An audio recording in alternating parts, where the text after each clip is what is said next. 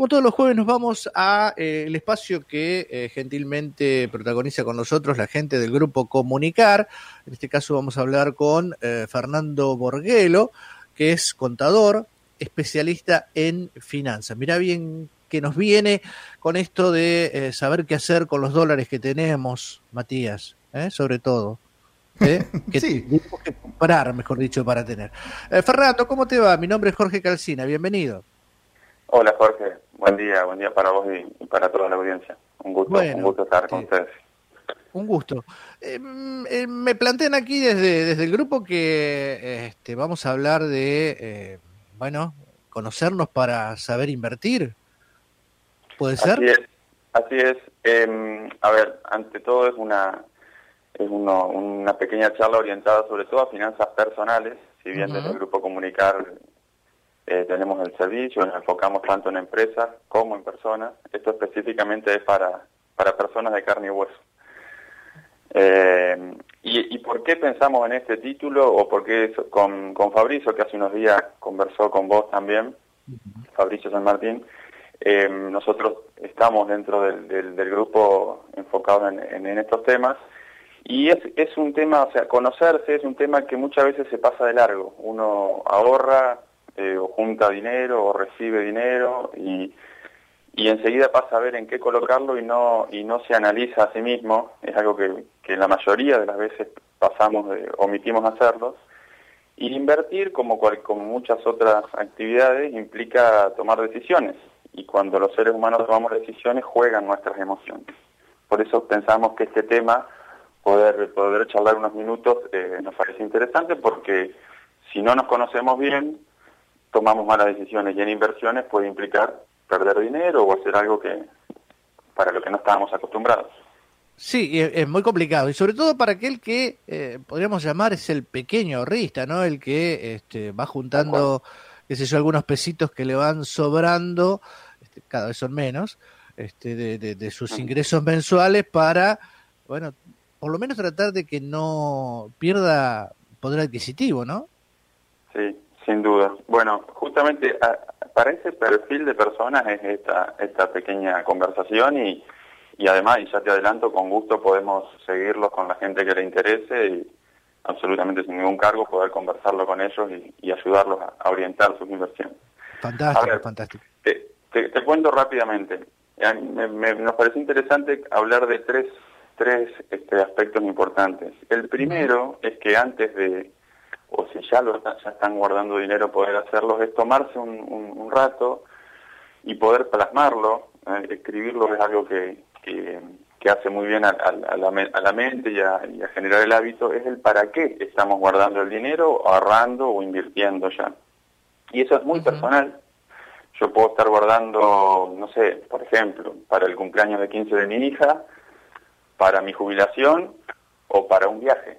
Son tres son tres objetivos personales y muy distintos, pero tenerlo claro eh, lleva a que uno lo pueda después medir para ver si llega o no llega, por ejemplo, y además porque favorece el hábito de guardar dinero, sobre todo cuando se guardan pocas cantidades, o se puede guardar poco, tendemos a perder ese hábito. Y entonces después lo primero que se cruza es una oportunidad. Eh, lo mismo pasa con las inversiones. Me dijeron que, y no, no hablamos solo de la bolsa, o, o sea, no sé, un plazo fijo, mañana compro un terreno o compro y vendo un auto. Y en el momento lo que sea más negocio me siento a querer hacerlo y por ahí estoy arriesgando de más y no, y no sigo mi objetivo. Entonces, poder, poder definir personalmente el para qué es el primer paso muy importante. Ese primer paso, el para qué, define el segundo aspecto muy importante y es el horizonte, lo que se llama la inversión es el horizonte de inversión. O sea, la cantidad de tiempo que yo voy a poder guardar dinero o inmovilizar dinero.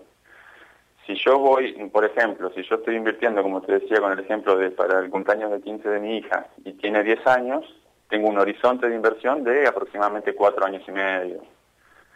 Entonces, el tipo de inversión que puedo hacer o de ahorro es distinto de que si estoy guardando para un fondo de emergencia por si me despiden de mi trabajo y quiero tener tres meses de sueldo guardado. Si a mí me despiden. A ver, y si no, aquel que se hace su propia jubilación, ¿no? Tal cual.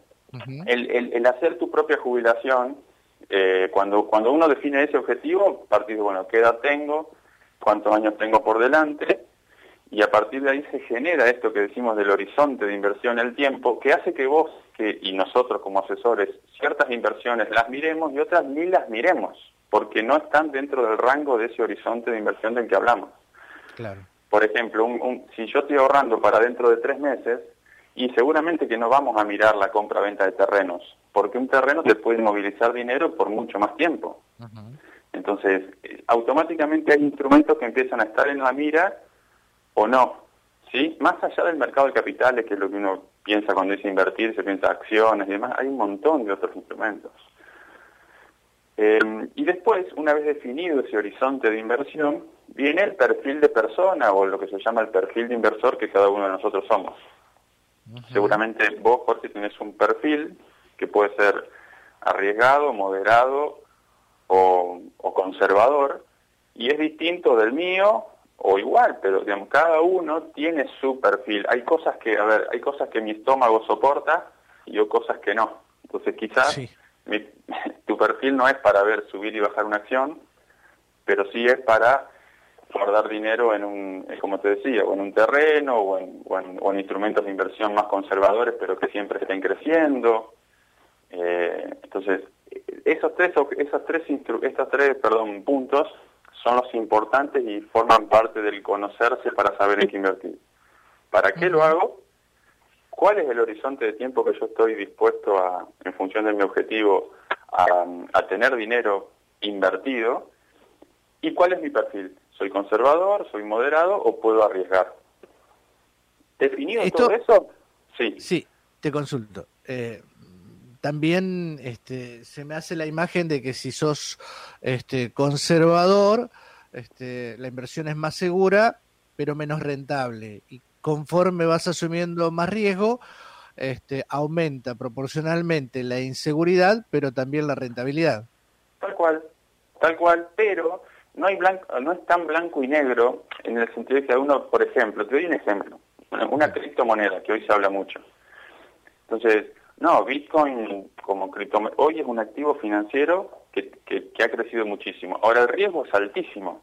¿Eso quiere decir que si soy conservador no puedo tener Bitcoin? Sí, pero en tu cartera Hoy, una, hoy Bitcoin puedes comprar desde 200 pesos, pero por ejemplo en tu cartera de inversiones o de ahorro, la proporción de riesgo va a ser baja, porque sos conservador. Pero no es que no vas a tener los instrumentos. Y a veces cuando uno lo, digamos, viéndolo desde afuera o sin conocer, cree que, bueno, no, eso es súper arriesgado, no es para mí. Sí, puede ser, pero en una proporción mucho menor de lo que quizás guardarías después en un plazo fijo ajustado por inflación o en o en un fondo común de inversión, que es algo de lo que Fabricio les habló hace unos días también. Entonces, poder armar esa, esa proporción de, de, inversiones se construye en función de estos tres puntos. Y lo puede hacer cualquier persona. No es necesario ni ser millonario, ni ahorrar miles de pesos por mes. Eh, en esto, cuanto antes uno comienza, mejor, por supuesto, porque es el, el poder que tiene el tiempo en las inversiones pero es este, accesible para cualquier persona y en nuestro país fundamentalmente, con todos los vaivenes que hay. Claro, eh, lo que mm, yo he entendido de, la poca información que, puedo manejar que nunca es este, bueno, o mejor dicho, es mejor siempre tener una, como dijiste recién, una canasta de inversiones con eh, varias propuestas, aunque sea este, poquito en cada lado, pero eso te da una mayor solvencia y, hasta incluso podés este, hacer una especie de promedio entre los perfiles, ¿no? De conservador a arriesgado. Tal cual, tal cual. A ver, para el, para el promedio de los, de los mortales, eh, poder diversificar, que es esto de, los huevos en distintas canastas, eh, es el tipo de, es una forma de invertir más aconsejable. Caso contrario, los especialistas en determinados instrumentos están sujetos a, e, al vaivén o a la, al lo que se llama el riesgo, al subo y baja de esos precios en ese instrumento en particular, muchas veces también hacen mayor dinero porque, bueno, esa especialidad lo llega, te lleva a conocer mejor el timing, el momento en donde entrar o salir, pero para, para las finanzas personales diversificar eh, es el es el, el gran consejo. Y es así, uno hay, hay, momentos en donde hay un instrumento que gana, eh, hay otro que pierde y hay otro que es neutral y en la balanza total este, evalúo cómo va mi objetivo final, siempre mirando ese, ese norte que es para qué quiero yo el dinero, porque en el fondo es para eso, o sea, el dinero es un instrumento para los objetivos que cada uno de nosotros tengamos, no es el fin en sí mismo, por lo menos así lo concebimos nosotros. Sí, salvo que seamos Rico Macbato, una historieta que seguramente no conoces por tu juventud. Pero este, la verdad que eh, eh, es, es, fundamental, sobre todo cuando te llega un bombardeo hoy, este, a través de correo electrónico, de todo el tipo de eh, propaganda en redes sociales, por ejemplo, invierta en oro, invierta en esto, invierta en aquello, posibilidad de inversión. Y, y uno como que por ahí este, estoy hablando de los que no estamos eh, en el ambiente, ¿no? De las inversiones o en, las finanzas, este dice, ah, este es un negociado más. Y a lo mejor es una oportunidad, qué, sé yo, no, no tiene este, los elementos o la información para discernir si eso en realidad puede convenirle o no. Bueno, tal cual. Y, y, y en esto que vos estás diciendo, este, también una parte de lo que nosotros hacemos es poder tener conversaciones de formación con, con las personas, pero conversaciones desde el llano, no, no, no algo técnico. Pero hay, nosotros seguimos un, un cuestionario, que son más o menos 16 preguntas que las conversamos, que tienen que ver con poder analizar una inversión. A ver, esto que voy a decir, no es solo la rentabilidad que me prometen. Eh, ¿quiénes, ¿Quiénes las personas que están atrás? Eh, cuáles son los, los costos de entrada, cuál es el costo de salida, qué pasa si me muero, esto es heredable, no es heredable, qué pasa si desaparece el intermediario. Todo eso se conversa y se, se puede averiguar y de nuevo, una vez que contesté estas preguntas, que es muy simple, son minutos, me doy vuelta y miro mis respuestas. Miro qué objetivo tengo, mi horizonte de inversión y mi perfil. Si machean, si van en línea, es una posibilidad para mí. Después me resta decidir cuánto quiero poner o no. Si no, solamente nos quedamos con mirar que uh, gane mil por ciento y no vemos el riesgo, no vemos todas estas otras cuestiones que están atrás. Claro. Y juegan las emociones. Sí, este, como si hay que, aquí me parece que las emociones hay que dejarlas un poco de lado, ¿no?